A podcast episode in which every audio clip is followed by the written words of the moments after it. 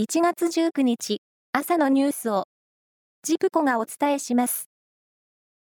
自民党の派閥の裏金事件で東京地検特捜部は今日各派閥の関係者を一斉に刑事処分します。政治資金規正法違反の罪で岸田派の元会計責任者を略式起訴するほか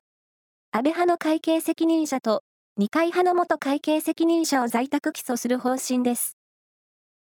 これを受け、岸田総理大臣は自民党の岸田派を解散し、派閥事務所を廃止する意向を固めました。また、共同通信によると、安倍派でも解散論が浮上しているということです。能登半島地震で、石川県と富山県の合わせて85の漁港のうち、8割に当たる68の漁港で、防波堤や漁港内の道路が損傷するなどの被害が生じていることが、県の調査で分かりました。また、石川県では、少なくとも15の漁港で地盤が隆起し、一部で海底の露出が確認されました。海底の露出で漁船が出入りできなくなった漁港もあるということです。金沢大学の調査隊が、エジプトのカイロ近郊にあるサッカラ遺跡で、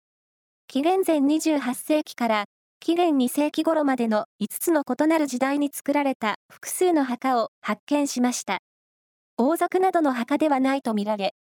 調査隊の河合望教授は、一般の人の埋葬習慣が伺える貴重な発見だと話しています。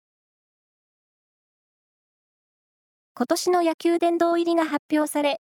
中日でも活躍し、プロ野球歴代最多の通算3021試合に出場した谷重元信さん。日米通算203勝をマークした元広島のピッチャー黒田博樹さん。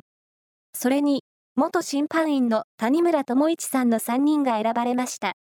おめでとうございます。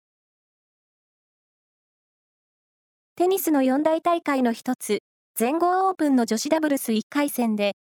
柴原恵那選手とアメリカの選手のペアが、セットカウント2対0のストレート勝ちで2回戦に進みました。